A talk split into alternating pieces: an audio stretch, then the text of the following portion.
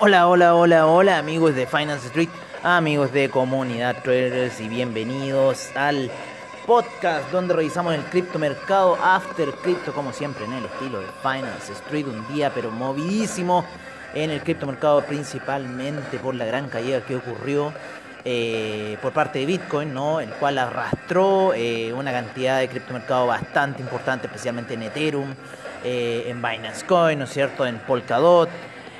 Arrastró también Cardano, situaciones en Ripple, arrastró en realidad todo el criptomercado. Litecoin, Chaining, se hayan todos en cierta forma arrastrados por el movimiento de hoy. Sin embargo, todavía la capitalización de mercado sigue siendo bastante alta mil, eh, un trillón, 1.6, 89 trillones todavía en la capitalización de mercado. El Bitcoin siempre con la dominancia del 60% de la capitalización de mercado y Ethereum con un 12%. Em, ¿Qué pasó hoy en el criptomercado? Bueno, luego de haber llegado a los 58 mil dólares, ¿no es cierto? El Bitcoin ya era mucho, ¿no? Era demasiado esa situación y en cierta forma había que... Eh, eh, hacer una gran toma de ganancias eh, en otro grupo, ¿no es cierto?, de eh, WhatsApp, en donde estamos dando las señales del criptomercado, ya se había visto la situación de la regresión que estaba ocurriendo en Bitcoin, pero en cierta forma nadie estaba nadie estaba como a tiempo de la situación que iba a ocurrir, porque principalmente ocurrió ya cerca de la apertura de Wall Street. Y esa, esa cosa es bastante rara porque hemos estado viendo todas las demás situaciones que ocurren principalmente a las 4 de la mañana con el mercado hindú, con el mercado chino. Sin embargo, ya habían empezado a tomar eh, posiciones de compra, perdón, de venta ya a esa hora, pero de manera muy leve. Estábamos especulando eh, antes de la sesión de Wall Street, ¿no es cierto?, que llegara aproximadamente el Bitcoin a lo que era la media de 200 periodos en gráficos de una hora y para el Ethereum teníamos una proyección todavía un poco más trágica que era la media de 200 en gráficos de 4 horas. Eh, ambas se cumplieron. El Bitcoin reventó la posición de, eh, en cierta forma, de la media de 200 en gráficos de una hora y en un par de minutos fue a buscar unos niveles bastante bajos, cerca de los 47.000, entrando a los 47.900 y fracción aproximadamente y de ahí empieza una gran compra. ¿Por qué? Porque la, la, la vela, ¿no es cierto? La vela de una hora se estaba en cierta forma apoyando y estirando con la media de 200. ¿Qué termina siendo? Termina siendo un gran apoyo la media de 200 periodos en eh, los gráficos de una hora para el Bitcoin y con lo cual está la situación ahí a la espera de la media de 20 periodos, por lo menos en los gráficos de una hora, que es lo que siempre hay que estar vigilando el criptomercado, también en 30 minutos, ya que son movimientos técnicos, son movimientos que eh, en cierta forma demoran un poco. También lo que estábamos viendo era la capitalización de mercado, que ya llevamos repitiendo constantemente, revisar la capitalización de mercado. ¿Por qué? Porque el Bitcoin, al ser una, un activo finito, ¿no? nosotros podemos ir calculando eh, en, en cierta forma cómo van a ser los parámetros de caída.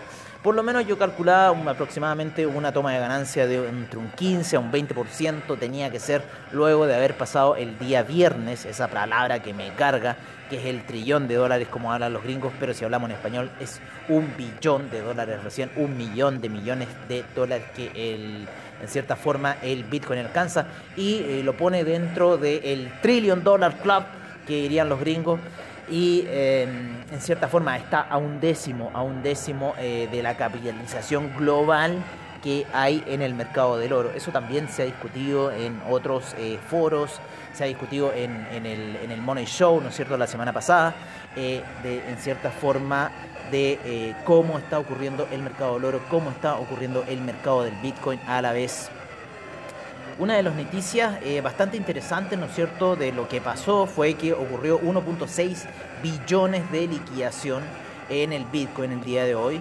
Eh, principalmente eh, por un tema de los derivados, ¿no? Ocurrieron, mucho eh, liquidación de derivados en el mercado norteamericano, entonces obviamente a eso previo el campanazo de Wall Street ya la gente estaba liquidando derivados, ya más encima un día lunes, post, ¿cómo se llama? El el calendario chino, ¿no es cierto? El inicio del calendario chino, pues las celebraciones chinas, entonces obviamente que eh, vino el hambre chino, vino el, hambre en cierta forma gringo a atacar un poco eh, la situación del criptomercado.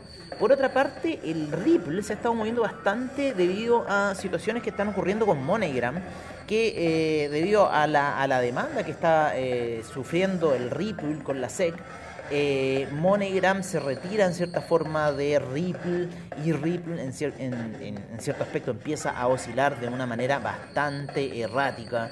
¿no? Eh, hubo unas tomas de ganancias bastante fuertes que lo llevaron a niveles de 0.63 eh, aproximadamente en, en algún minuto. Ahora se encuentra en los 0.58. No le ha afectado mucho la situación que ocurrió con el desplome de hoy del criptomercado.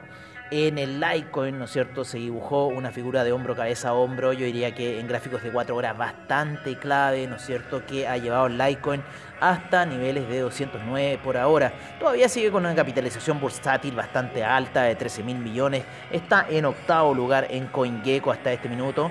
Y en cierta forma, bueno, podríamos seguir viendo caídas. Mmm yo estoy viendo, yo estoy esperando principalmente la recuperación de muchas de las criptos hasta por lo menos la media de 20 periodos y vamos a ver en cierta forma lo que también diga Elon Musk, ¿no? Ese ya se ha vuelto el gurú y otros por lo menos en Reddit ya lo han endiosado a Elon Musk en cierta forma eh, y que todo lo que está diciendo él en cierta, en cierta manera se transforma en lo que eh, sigue el criptomercado como decisión. ¿Por qué? Porque Elon Musk está apoyando a Dogecoin, que Dogecoin todavía se encuentra en los 0.0541 de fracción.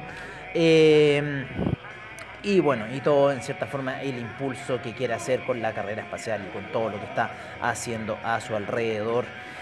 Eh, grandes, grandes ganadores el día de hoy no hay, principalmente yo diría que el Neo, el Neo, el Neo va con una tendencia alcista, ¿no? Ahora se vuelve a apoyar, yo creo que en una media tendencia, aquí una línea de tendencia a los niveles que están, los 48, podría empezar a tomar una eh, situación alcista Neo, ¿por qué no?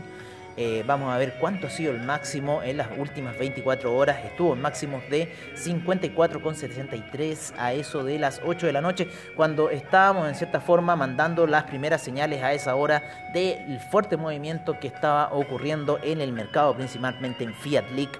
Eh, donde se puede apreciar el fuerte movimiento del Bitcoin a esa hora, pero mucho movimiento, mucho movimiento en Corea, mucho movimiento en Estados Unidos, mucho movimiento en Europa, en Turquía, eh, en, ¿cómo se llama? En Sudáfrica también está ocurriendo, en Japón también está ocurriendo este eh, movimiento que finalmente termina con esa venta de derivados en la mañana, ¿no? Antes, un poquito antes de la apertura de Wall Street y que eh, termina arrastrando en cierta forma a mucho del criptomercado.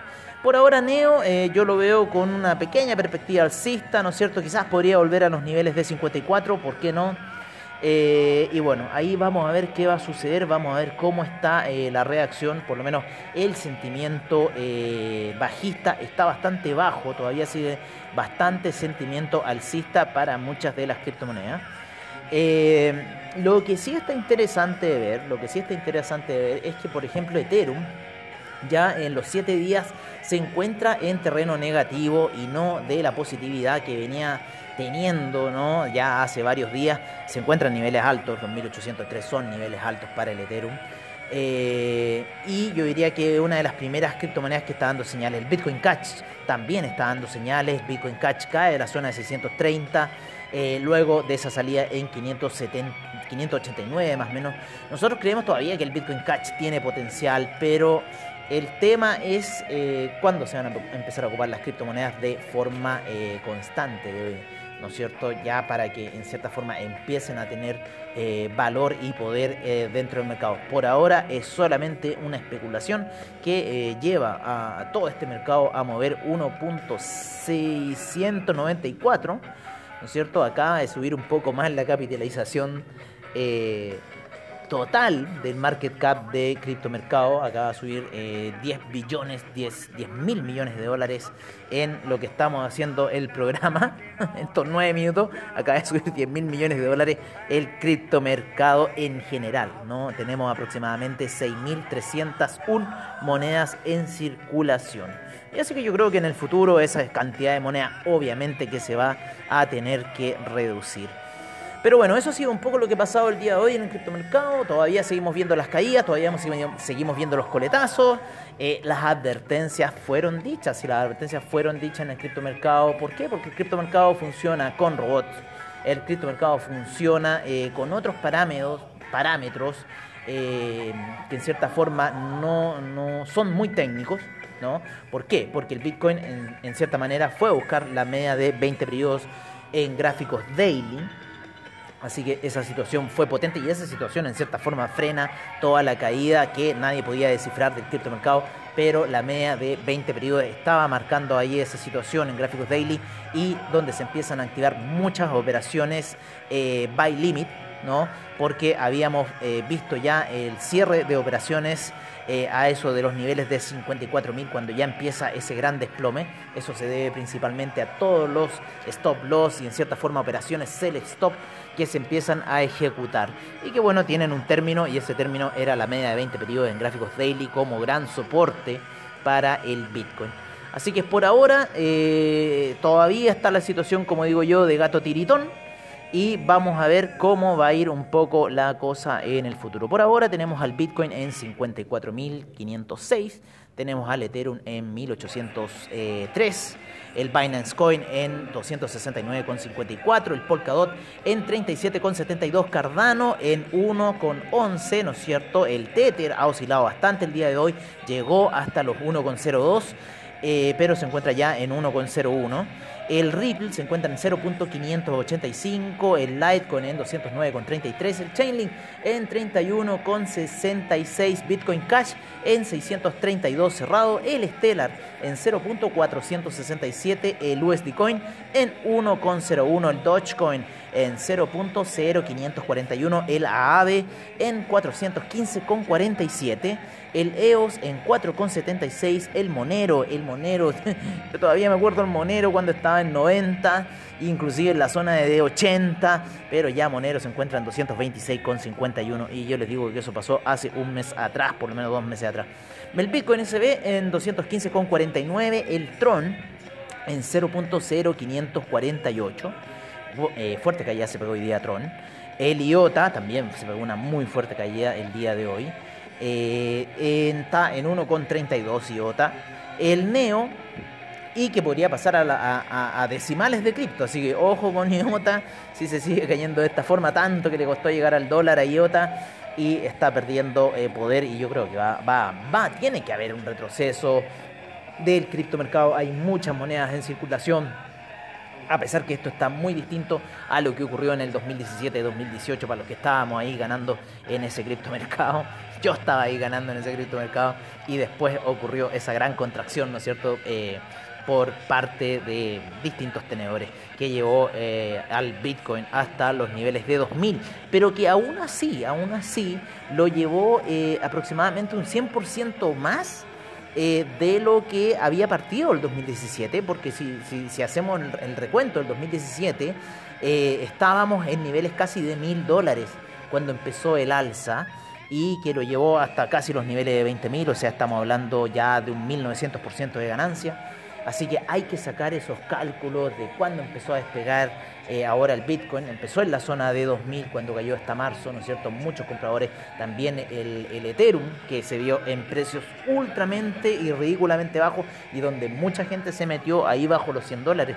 Y, el, y sí, bajo los 100 dólares, me acuerdo, llegó hasta casi 90 dólares Ethereum y yo vi esa situación y no me metí de puro cobarde porque estábamos viendo también las caídas del mercado, entonces en cierta forma no queríamos alejarnos de esa situación.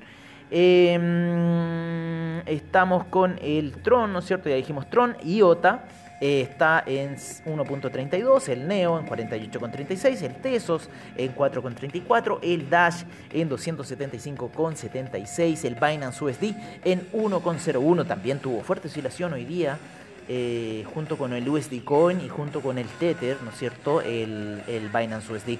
El Ethereum Classic se encuentra ya en 14 dólares cerrado. El Bitcoin Gold en 34,28, también con bastante potencial de subida, aunque todavía no descifro al, Bitcoin Gold bien.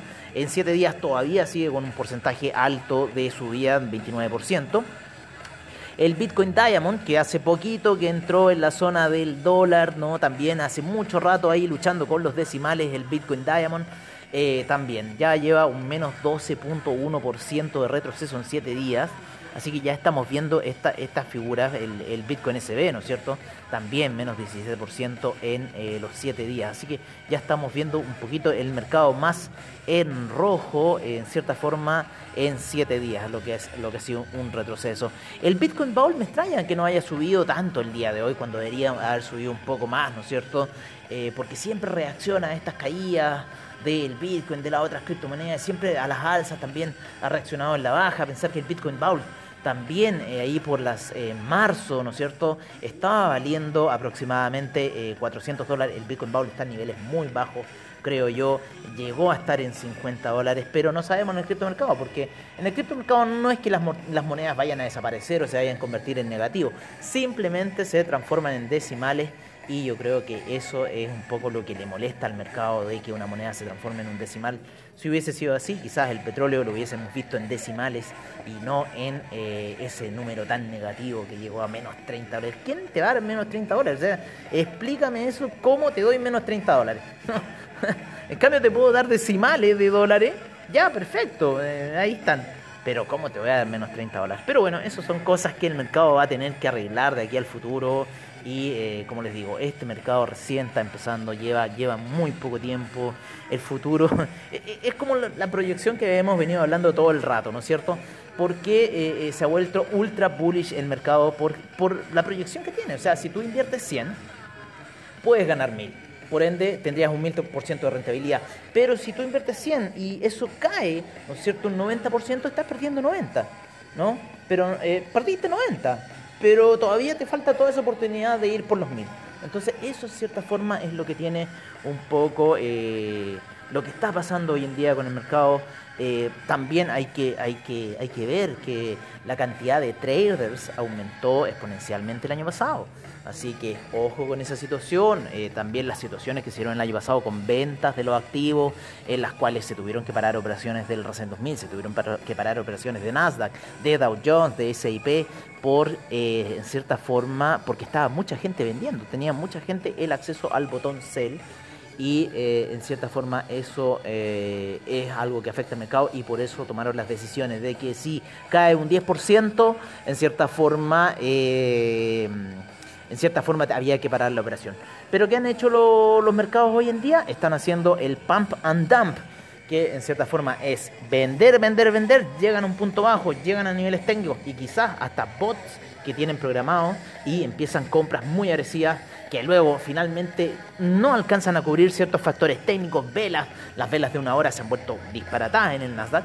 Entonces no alcanzan a cubrirla y después de nuevamente empiezan con algunos set limit, algunos eh, eh, órdenes de venta ya en la parte alta y así están jugando, están en, en pump y dump, así se llama de cierta forma lo que están haciendo muchos de los traders, y son traders súper jóvenes, eh, no deben tener algunos más allá de 20 años, y están haciendo esta situación con el mercado, porque, bueno, el mercado se los permite. Bueno amigos, creo que eso ha sido el análisis de ahora, el análisis de hoy, en lo que respecta al criptomercado, en lo que respecta al after crypto. Eh, Quiero agradecer como siempre a CoinGecko, a Fiat League, a, eh, en cierta forma, a, mm, no, a Reddit, a Reddit, ¿por qué no? Si estamos metidos en el criptomercado, a Coin360, ¿no es cierto? A todos los que hacen posible, a NewsNow, ¿no es cierto? A todos los que hacen posible las noticias eh, que nos brindan, ¿no? especialmente en newsnow.co.uk con respecto a las criptomonedas y las noticias que nos da eh, con respecto al criptomercado y lo que está pasando en toda esa situación. Nos estaremos viendo mañana en otro After Crypto, como siempre al estilo de Finance Street. Así que amigos, cuídense. Y por ahora eh, nos vamos con esta espectacular canción de Pat Benatar. Un abrazo, cuídense. Y bueno, a la gente que está en el chat de ¿cómo se llama?, de las cripto, eh, ya viene eh, la sesión de webinar con ustedes. Un abrazo y nos vemos mañana.